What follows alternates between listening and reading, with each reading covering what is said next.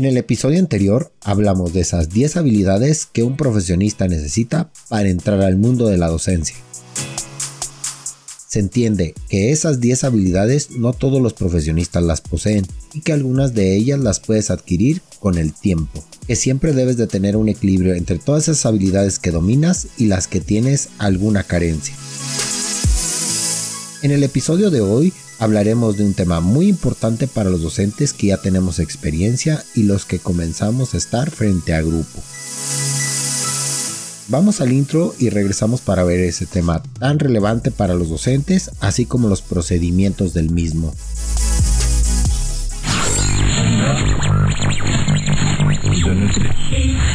Bienvenidos a todos al podcast Descargando la Mochila, donde encontrarás una infinidad de recursos didácticos y educativos dirigidos tanto a maestros como a alumnos con un toque de tecnología.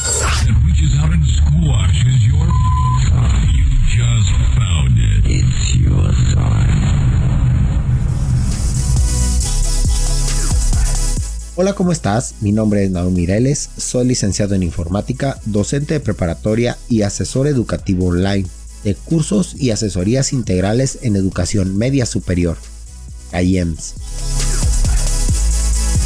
El tema de hoy es la parte medular en la cual los docentes basamos nuestro actuar docente ante los estudiantes, en cómo se va a desarrollar la materia durante el ciclo escolar, qué contenidos son los que se trabajarán, cómo se efectuarán cada una de las evaluaciones, cuáles son los materiales que se requieren para la materia, cuáles son las reglas de evaluación, cuáles son las reglas de comportamiento en el aula, qué materia se va a impartir, horarios en los cuales se impartirá dicha materia y los acuerdos que tanto docente como sus alumnos llegaron para el buen desarrollo de la materia.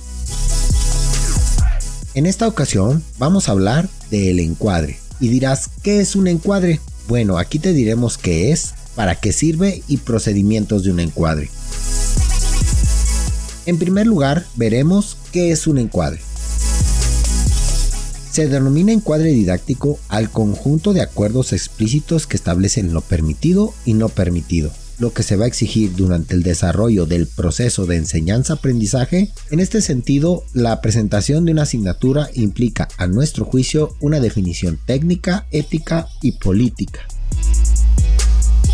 en segundo lugar, veremos para qué sirve un encuadre. El objetivo de un encuadre es que los estudiantes tengan en claro los siguientes puntos. 1. ¿Qué se va a hacer? 2. ¿Para qué se va a hacer? 3. ¿Cómo se va a hacer? Y 4. Que los alumnos acepten y se comprometan. Conscientemente, con estos lineamientos se trata de establecer un acuerdo formal entre las partes que rija o norme la actividad. Se hace alusión a una serie de actividades que se realizan con el grupo de clase antes de que inicie formalmente el curso en cuestión. Incluye algunas actividades que aunque no van directamente encaminadas al objetivo expuesto, sí contribuyen de manera directa a que éste pueda ser alcanzado efectivamente. Y en tercer lugar, veremos cuáles son los procedimientos que se deben de tratar dentro del encuadre. Dentro de los procedimientos de un encuadre están Punto número 1. Presentación de los participantes. Es importante mencionar que todo el docente que no se presente ante los estudiantes comete un error de comunicación, porque es necesario que el estudiante identifique quién es su docente y qué área les va a orientar. Y también es importante que conozca a los compañeros con los cuales trabajará. Se puede decir que la presentación es el rostro humano, o el rostro con el cual todos en conjunto tratarán de hacer un grupo escolar, en un principio, y tal vez después un equipo de trabajo. El objetivo implícito de la presentación de los participantes es que el docente tenga más datos acerca del grupo con el que va a trabajar, para que pueda adaptar el grupo a sus características, disminuir el nivel de ansiedad, romper el hielo y propiciar un clima de confianza. El objetivo explícito de la propuesta de los participantes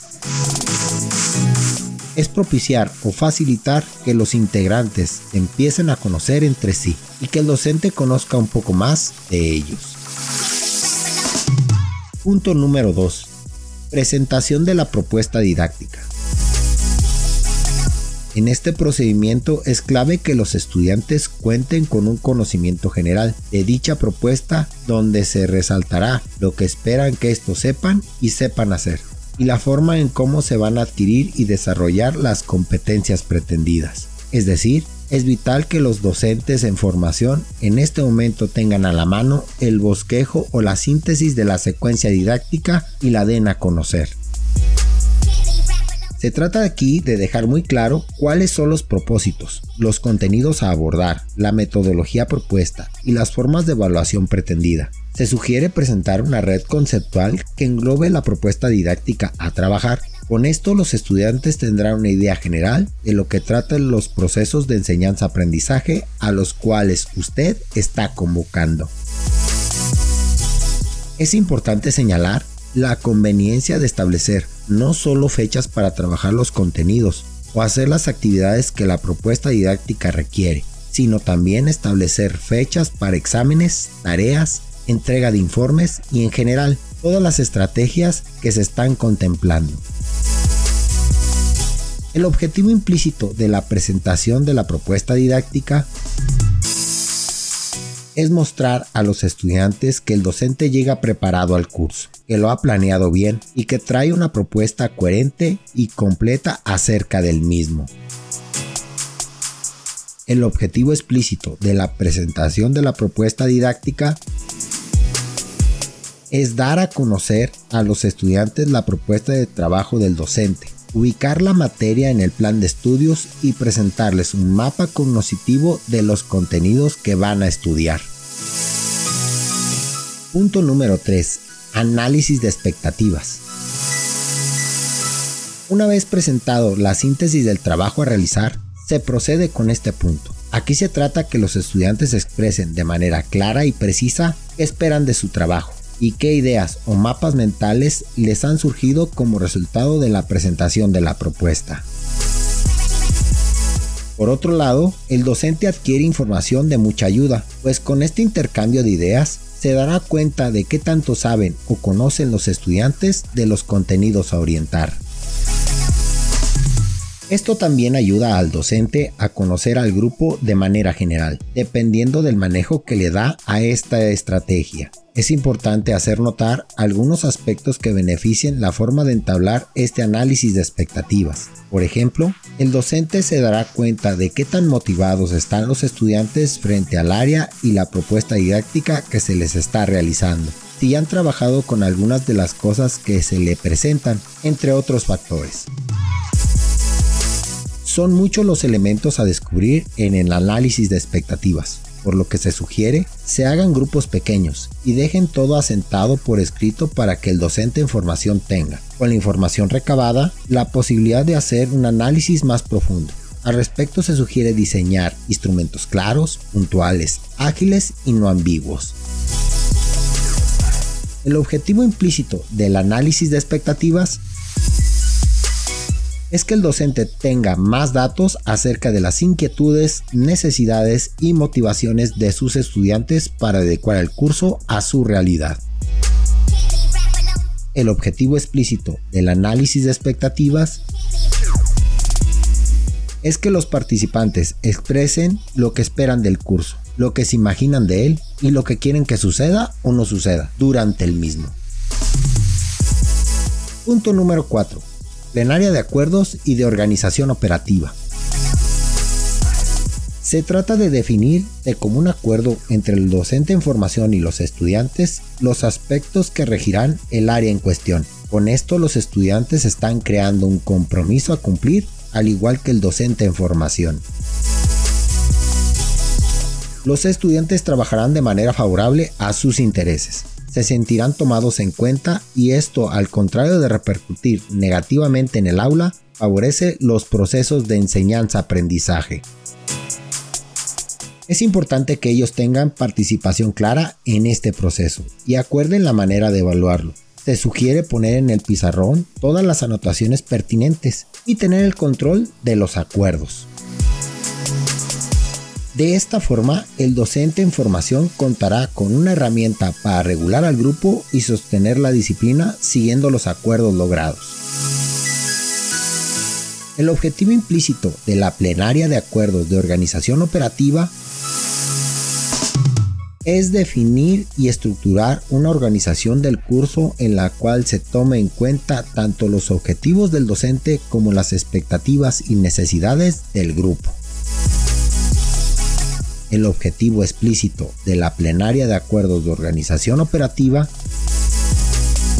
es definir de común acuerdo entre las partes la orientación y la normatividad que se regirá en el curso en cuestión y establecer en este sentido una especie de contrato de trabajo. Punto número 5. Evaluación diagnóstica inicial. El objetivo es establecer el nivel de conocimientos previos con los que los estudiantes se encuentran al momento de comenzar el desarrollo de la propuesta didáctica.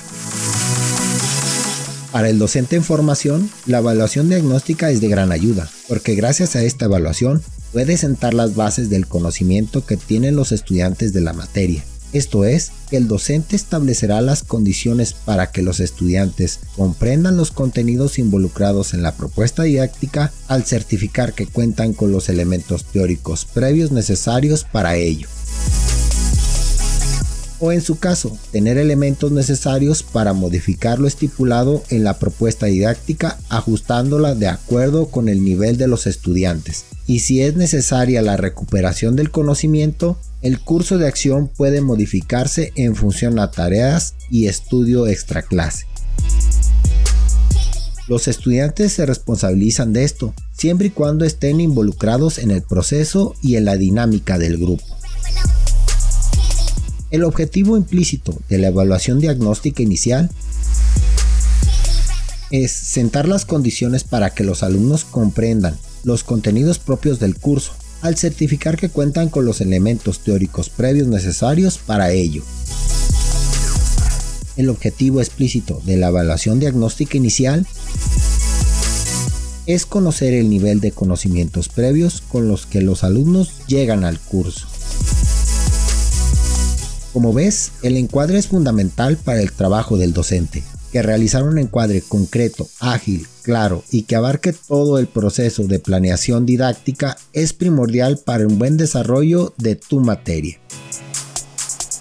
Estamos casi por terminar la descarga de esta semana y como siempre les dejamos el kit de tecnología para tu lonchera. Para los docentes tenemos esta aplicación que es Todo. To es un organizador diario, establece recordatorios y tareas diarias. Es una aplicación de tareas y listas que te ayudarán con tu organización diaria de tu vida. Puedes usar To para crear listas de compras, lista de tareas, tomar notas, planear o establecer recordatorios para incrementar tu productividad. To te facilita mantenerte organizado con sus herramientas de planificador diario como mi día y sugerencias podrás realizar tus tareas más importantes. Sugerencias inteligentes a través de tus listas que pueden ser relevantes a tu día, desde listas de compras hasta rutinas en casa. Tareas diarias son fáciles de crear con To Adicionalmente, tienes acceso a las listas a través de diferentes cuentas y dispositivos para ayudarte a lograr tus objetivos. Captura diferentes tareas de diferentes aplicaciones de Microsoft y sincronízalas con Todo. Marca correos electrónicos como tareas de Outlook. Agrega listas con Cortana. También puedes acceder a tus tareas y listas que están alojadas en Microsoft 365. La experiencia moderna y fácil de usar To te ayudará a crear listas únicas. Tendrás funciones personalizables como emojis, colores, modo oscuro y más Además, Todo te ayudará a compartir tus listas con amigos, familia y compañeros. Todo te ayuda con la organización de tus planes y tareas, ya sea para el trabajo, escuela o casa. Todo es gratis y disponible en línea y a través de iOS, Mac, Android y dispositivos Windows. Y para los estudiantes tenemos la aplicación de Notion. Notion es una aplicación para Windows, Mac, iOS y la web, con múltiples opciones para que organices todo tu trabajo en un solo lugar. Está orientado tanto a individuos como a equipos y sirve para tomar notas, escribir documentos, organizar tareas, crear bases de datos, gestionar proyectos y hasta hacer hojas de cálculo, sin necesidad de otro software. Además, lo puedes usar gratis. Para usar Notion necesitas una cuenta. Puedes usar tu cuenta de email o puedes conectarte con tu cuenta de Google directamente. Esto es para que el contenido que se sincronice a través de todos tus sitios donde uses la aplicación, si deseas usar Google. Al iniciar por primera vez, te preguntará el tipo de trabajo que mejor te describe, justo para mostrarte las mejores plantillas para ti. Además, te preguntará si usarás Notion de forma personal, para trabajar, si será solo o en equipo. También podrás crear un nombre y darle una dirección individual a tu área de trabajo para que cualquier persona pueda acceder a ella desde la web siempre que hayas añadido su dirección de correo a la lista de emails aprobados. Puedes importar archivos de texto plano, archivos de hoja de cálculo, documentos en Word, archivos HTML, cuando estés listo para empezar a usar Notion, no tendrás que pensar demasiado por dónde empezar. La aplicación te deja un buen de plantillas diferentes que puedes usar para tus propios proyectos y que te dan una excelente idea de todo lo que puedes hacer ahí adentro. Notion funciona sin conexión a internet, te deja colaborar en tiempo real y te deja escribir sin distracciones. Puedes empezar a usar cualquiera de las aplicaciones de Notion de forma individual o con un equipo de unos cuantos miembros de forma completamente gratis. El único límite es el bloqueo de almacenamiento de solo 1000 ítems y el máximo de tamaño de archivos que puedes subir es de 5 megas. Estas dos aplicaciones están enfocadas hacia la organización de tus notas importantes, la agenda de actividades diarias, entrega de tareas o trabajos, horarios de clase, fechas de exámenes, entrega de calificaciones, etc. Por hoy terminamos la descarga de esta semana. Te recordamos compartir el podcast en tus redes sociales con amigos y familiares. Y si deseas saber más acerca del episodio de hoy o quieres dejarnos un comentario, en los detalles o descripción del episodio les dejamos tanto el link de la bibliografía así como nuestro correo electrónico. Nos vemos la próxima semana y recuerda, que tu trabajo hable por ti.